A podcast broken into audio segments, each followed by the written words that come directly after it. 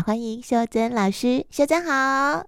嗨，恩英好，各位亲爱的听众朋友，大家好，我是秀珍。二零二二年交给你的，让你更豁达，不然以前你也是重情重义啊，你总是觉得念旧啊，你总是觉得哎呀，都已经有这么深的缘分哦，其实就舍不得放手。但是现在你让自己更开阔，就身旁也许这群。呃，不同的领域的朋友走一段，大家一起走一段也不错啊。爬爬山、画画图，嗯、对不对哦？然后上上课，对，对你来说真的更更松了，更放了。我觉得是很棒的事啊。对，对我们，我们学着让自己更自由，不受限啊。嗯，就是爱跟恨，其实都是让自己受限的那个，嗯，好、嗯，就是会让自己不开阔。所以最近有一部电影。呃，影集还蛮红的，是韩国片，宋慧乔演的《黑暗荣耀》。呃，就是算是一部复仇复仇的片。那我现在前一阵子在看韩国史啊，他就说，其实底蕴啊，韩国的文化底蕴有一个部分的力量是来自于仇恨。好，这跟他们民族性有关，就是看到这个恨，恨有无比大的力量。对，这个女主角呢，她在里面就谈了一句话，她就说她不敢快乐。她其实是在描述校园霸凌，就她从小被那些很有钱的这些子女，可是用那个电卷棒啊、电熨斗，就把她的全身烫得遍体鳞伤。天哪，好，很可怕。就是原因是因为她是无父无母。然后他也是一个雷同孤儿的那样的弱势族群，所以他没有任何人依靠，嗯，包含他的导师，其实也都是站在这群富家子弟对他施予暴力的人，嗯嗯，就是全部都是加害者。然后他靠着一个人，他后来是从学校退学了，退学了之后，他靠着自己的努力，一步一步的往上爬，也是到了三十几岁，他。把一切安排好了，他就要回来复仇。嗯哼，然后他说他不敢快乐，是因为，嗯，他以恨为活着的目标，他自己很清楚那个目标，那个力量有多大，有多专心。然后他说他的生活当中不能有笑容，因为一旦他的生活里面有了爱跟温暖，他的恨意就会松动。嗯嗯嗯，嗯，你知道这个提醒是什么？就是。如果把这部片呢对照成另外一部迪士尼很老，哎，大概有十年了，有一部叫做《怪兽电力公司》啊，有有有有哈，他他那部片呢，他原来是呃有一群惊吓专员要去收集小孩的惊叫尖叫声，对对，就是他们出来就是各式各样的怪兽，然后恐吓别人，让小孩尖叫，他们。就是收集这样的尖叫声，因为那样的尖叫声是充满力量，可以用来发电。嗯嗯嗯。可是后面的结局就很可爱，后面的结局再一次，他们就发现小孩的欢笑声比尖叫声的力量来的大太多。对对对对。嗯，对，这个就好可爱，就是让我们自己去提醒说，今天要活在恨里，还是活在爱里？嗯，如果这两个力量都可以让我。很踏实的活在人生里，那我要选择爱这边，还是选择恨这边？嗯嗯嗯。好，两个其实它都是非常有强大的力量。可是如果恨的力量你没有掌控好，你有可能伤到自己，也伤到别人。对对。你最终是复仇了，可是你自己也是赔进去。对对，你的人生也是两败俱伤，会两败俱伤。嗯。对，所以这是最近一部片，我看到这个，我去想，哦，他那股力量的确非常强大，因为他靠着每一个痛苦、每一个伤痕，然后让他自己的恨不要变得薄弱，让他自己的意志更坚强。可是那样活着，他其实他没有办法让自己有快乐的一天，嗯，他也不敢微笑，嗯嗯嗯嗯。我们可以想想我们自己。哦，有哪个部分可以微微的在修正？如果我们能够选择原谅或宽恕或放下，那我们的心有没有让出一点点空间，让爱或阳光跑进来？嗯，真的。嗯，如果有可能的话，我们的心会不会更干净、更自由一点？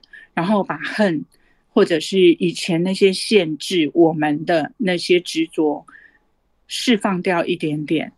好，我们可以朝这个方向来努力看看。嗯嗯嗯嗯嗯。不过就是这一念之间哦，这一念之间，呃，当事人愿不愿意放手？我觉得当事人有时候不愿意放手啊。其实，对，呃，其实最苦的还是自己啦，最苦的是自己。你看，像刚才你说的那个剧情，如果他自己连一丝笑容都不愿意给，然后一点点快乐都不敢，不敢要要去感受，然后每天都要提醒自己要有很强大的恨意，嗯，你光想我就觉得那个那个是一个很很紧绷，而且是很不舒服的身心状况。对，嗯，对，嗯嗯哼。最近他好像是排名第一名的，真的哈，对，是一个很戏剧化的片嘛，嗯、就是也让我们去提醒说，哎，校园霸凌的这件事，还有我们有什么资格能够用自己有的去欺压那些没有的？嗯嗯，尤其是欺负这些弱势的孩子，我觉得真的很。很不应该耶，尤其是里面的老师。所以，当我们用局外人的角色来看，最后那个坏人得到他们应有的惩罚，其实心里还是有落感觉得嗯，有释放。有啊，就会大快人心呐、啊。这就是为什么很多的戏剧不是呃都会要演一大段剧情，是那个好人被。被欺负到那个什么，非常的可怜呐、啊，然后就是什么什么办法都没有，然后那个坏人很嚣张啊，得寸进尺啊，大家都气得要命，恨得牙痒痒。最后有人可以主持公道的时候，那整条街都要欢呼的。对啊，啊，这个其实就是戏剧上的冲突啊。嗯、可是如果把这种冲突放在我们的人生，会过得很辛苦。对，真的，真的，呃，就是太高或太低啊。嗯、所以，如果说我们现在，哎，觉得自己生命可能要往一个比较自由的路上走，那这些冲突或者是我们卡关的的一些枝枝节节的，我们可以试着在岁末年终的时候，我们尽可能的去清理它。嗯嗯嗯，就像你这次设定的主题啊，就是如果二零二三年我们是呃驾驶我们这一台人生列车的呃司机驾驶员哦，我们要把这台车开去哪里？我我身旁有一些朋友啊，他们很容易把焦点聚焦在不愉快的事情上，就是可能那个事情都已经过去很久了，又或者他可能觉得自己。被比较哦不公平的对待啊，又或者他没有得到很多很多的爱跟满足，嗯、那其实那个事。情，你说占他人生当中的多少，也许也许是十分之一，或是十分之二，那他明明还有剩下的五分之三哦，但是他就是聚焦在那那些过不去的事情的时候，我就看他常常会难过到快要忧郁症了，嗯，但是就是除非他自己愿意。换把焦点放在其他的地方，因为你刚才有讲到，我们把焦点放在哪里，那个地方就有力量嘛。嗯、对，嗯，对你，你知道这个会造成生命当中有一些天赋没有办法被发挥耶。嗯，就是我们放了太多的心力在那些卡住的能量上面，然后我们以为这样子的恨，它就可以抒发我们一些呃。就是好像可以满足我们对自己的怜惜，可是因为你太多的恨，其实你会让你的天赋没有办法得到发展的机会。然后我前一阵子看了一句话，我觉得很很有道理。他说：“人生最大的遗憾啊，嗯，就是我们本来可以，可是我们没有做啊。”哈，就是我。你你知道现在有很多老人都说我年轻欠栽培，或者是就是说啊，我本来也是个什么啊，什么懂啊哈，然后因为怎样怎样，所以怎样怎样，这个你都已经七十岁了，你还说你年轻欠栽培？你父母对我们的影响，二十几岁、三十几岁后面的路，我们可以靠自己，没错。所以今天同样的，如果是创伤或者是黑暗，我们选择。我们的选择是什么？我们选择去自己找到方式去解放它、释放它，或者是我们选择永远在恨里面去用这个痛苦来强大自己的恨意。就是这都是我们的选择。所以当我们能够有选择的时候，其实我们都是幸福的。二零一一年吧，应该差不多有十年了。丹佐华盛顿在宾州大学有一段对毕业生说的话，他那段话大概是这样子：他说，让我们去回想，如果我们去世之前呐、啊，就是围绕在我们身旁的都是我们自己。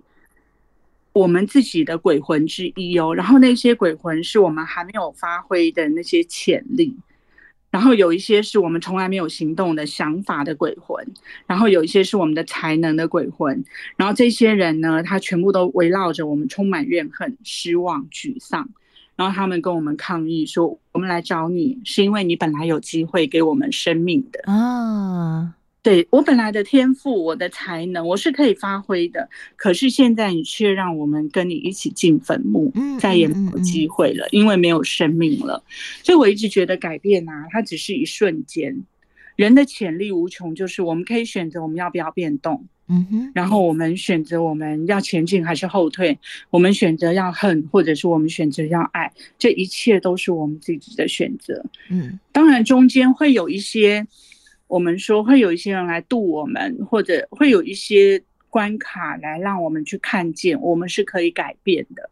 所以像刚刚你说，哎，你老公看到这个戏啊，或者是我看到这个戏，或者是哎，我在我在被封闭的那些日子里面，我观看到什么？观看到我需要改变一些关系，观看到我有一些事情，当我有了自由之后，我可以去实践我自己，我要怎么做？嗯嗯，好，所以你你知道有有有一部有有一部那个迪士尼的片子叫《魔法奇缘》呐，啊，是，他在讲的就是长发公主的故事，只是他有略略改版。它里面有一个段子很可爱，他是说那个魔法公主就是长发公主，不是被巫婆抓走嘛？然后那个他的父母就是国王跟皇后，在他出生的时候其实是有放天灯的。嗯哼，好，那那个小婴儿就隐隐隐约约好像就有这样的一个残存的记忆。所以当他被巫婆关在那个高塔上的时候，他其实没有任何的人可以交流，就除了这个巫婆妈妈之外。他说他这十八年来每一天每一年哦都在那个高塔上看到。哇，那城里远远的又放天灯了，因为那个国王跟皇后在他生日的那一天一定会放天灯。嗯，好，所以他远远的就看到这么多亮晶晶的星星，他不知道那是什么。嗯，可是他觉得他记忆里仿佛有，然后他最后呢就被王子救出来了，所以他他要去寻找他的亲生父母，他也发现他自己是个公主，然后他就坐在船上就跟那个王子说。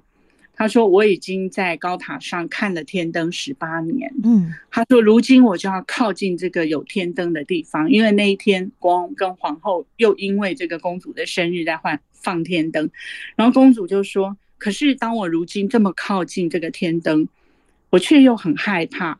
如果我亲眼所见的并不是我想象中的那么美好，嗯，那该怎么办？嗯哼，好，然后这个。”王子就跟他说什么？我觉得这句话真的是非常的睿智。这个王子就跟他说：“那很好啊，如果呢确认这个不是你心里想要的那样，那你一定会再有一个新的梦想啊啊！所以这个就刚刚贴合嘛，就是哦，就就是哎，当你发现这个不是你爱的，这个不是我喜欢的，那我们一定会。”再有一个梦想，所以绝对不要害怕做梦，嗯，绝对不要放弃我们的人生目标。如果确定这个人生目标是我们的，我们就朝着它走。只要有方向，早晚早晚我们都会走到的。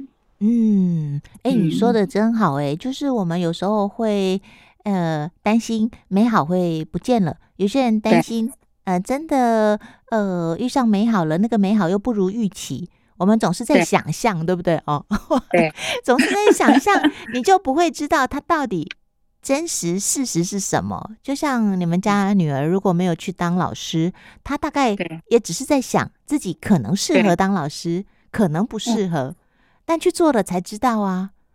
对啊，就有那个亲子专家，我呃之前也听演讲，有一句话也是鼓舞了我。他说，如果小孩要犯错。让他早一点犯错。对对对，我也觉得，我也觉得。他就说，呃，如果你的小孩十七岁谈恋爱失败了，比较严重，还是他四十七岁谈恋爱失败比较严重？当然是十七岁让他去从中去得到。他二十七岁、三十七岁，他还会谈恋爱，嗯，那从中去得到智慧跟成长，所以也不要害怕犯错，或者不要害怕去确认这个不是我要的，嗯哼，哦，嗯嗯。不过秀珍本来就是一个比较有勇气冒险跟尝试新的事物的人。那那如果你的学生又或者你身旁的人，他的本质跟你比较不同，嗯、是属于那种呃要做一个新的决定，比方说要点一道新的餐，都要想很久，又或者要选一条新的路，他要考虑好多年，有没有？还是有这种人呢、啊？那那有 他的人生，你知道？你知道他的人生，你看可能花很多时间在想，那那不晓得还有没有机会真的去跨出这一步。如果我我的前提是，如果他觉得他这样子过很开心，那那也没关系，对对对。然后他周围爱他的人都能够包容他这样的翻来覆去的想，哎，那也就 OK 呀，就是那就是他选择的人生，他觉得很开心。可是如果他自己不喜欢他自己这样的个性，他很讨厌的话，那他就可以自己去学着改。嗯，就是找到自己想要改变的路，嗯前提还是回到我们自己，因为没有任何人可以批判我们，呃，我们应该怎么样，应该怎么样啊，我就是这样。所以你知道五月天有一首歌啊，他这首歌其实也鼓励了一些年轻人，歌名好像是说，哎，如果哎，呃，现在不做，就再也不会有机会做了，类似这样的一首歌。它里面有有一段话是说，嗯。让我们自己来想象，如果有一天我们有孙子、有孙女，然后当这些小辈呢，他充满光的瞳孔，等我们开口，然后等我们说我们生命里最光辉的那一次传说是什么时候？我们有没有可以跟他说的？嗯，好，然后我们会跟他说：“哎，想当年你爷爷我也是个什么什么。”人物嘛，或者是啊，你爷爷是欠栽培，嗯，或者是你你想要跟你的后辈说，我们曾经因为什么而勇敢，或者我们曾经历经过什么历史大事件嘛，嗯，所以我我那天就想说，哎，其实我可以说好多，可以说我一个人去旅行的事情，嗯，然后那次的旅行其实改变了我好多，嗯，因为好多事情你不走过你就会害怕，可是你走过了你就知道了。没有什么好怕的。然后我说，我也好荣幸哦，走过了那个封城的事情。因为当你没有走过，你只是听人家在说，那个心里的感觉根本就没有办法去同理在里面的人。所以我现在跟我小女儿有一种默契，我们俩只要听到核酸，两个就会笑。对啊，所以那天两个又又，我就说，哎，我在翻我的手机耶，我就说。我们那时候买不到咖啡豆嘛，嗯，我跟我我女儿都是咖啡控，就是没有豆子这件事比没有米更恐怖，所以我们就一直找咖啡豆，一直在找找咖啡豆，就翻到有一页说，呃，终于终于有了咖啡豆。我说我昨天还因为多放了一瓢而心生。罪恶感，终于今天咖啡豆要来了，然后后来又没有洗发精，那就点点滴滴的这些事情，现在看到真的很荒谬，可是很庆幸，就是因为有我的陪伴，我也有他的陪伴，所以日后我们想起这一段，我们两个都不会觉得贵了，对，那个都不会觉得自己是被关起来的，就是会觉得旁边有一个人，呃，放弃一切来陪伴我。所以那个是很温暖、很温暖的事情。